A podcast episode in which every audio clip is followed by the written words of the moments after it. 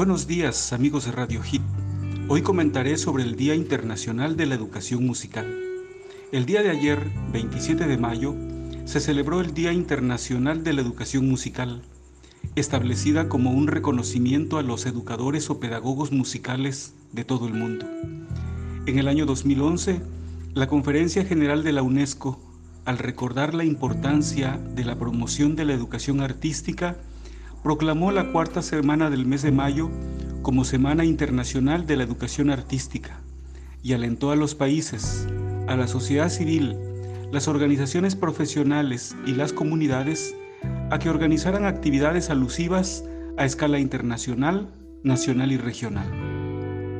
La musicóloga y pedagoga Genoveva Tort refiere que desde la antigüedad siempre se han encontrado pueblos, pensadores y educadores que le han asignado a la música un papel primordial en el desarrollo del individuo. Unos consideraron que nutre al intelecto, otros a las facultades motoras, otros a la sensibilidad del ser humano y otros a la formación ética de éste. Para brindar educación musical, la Universidad Veracruzana cuenta con el Centro de Iniciación Musical Infantil, CIMI, el Centro de Estudios de Jazz y las Facultades de Música y Danza.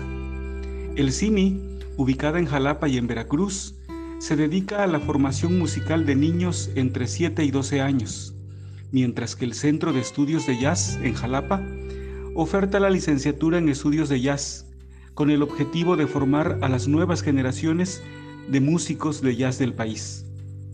La Facultad de Música, ubicada en Jalapa, cuenta con diversos programas educativos, el ciclo de iniciación artística, el técnico medio en música, las licenciaturas en música y en educación musical, las maestrías en música y en estudios musicales, así como el doctorado en música. Por su parte, mediante la Facultad de Danza y los talleres libres de arte, se oferta la licenciatura en enseñanza de las artes en las regiones de Veracruz, Poza Rica Tuxpan, Orizaba Córdoba y Coatzacoalcos Minatitlán. Esta licenciatura forma profesionistas en la docencia y gestión de las artes, como la música, el teatro, la danza y las artes plásticas.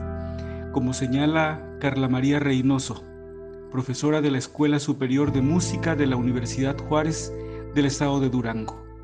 Musicalmente, muchos de nosotros desarrollamos competencias similares aproximadas a las de un niño de 10 años, por lo que en México debe implementarse la asignatura de música en la educación obligatoria, tal como se hace en países como Italia, Francia, Suecia, Holanda o Suiza.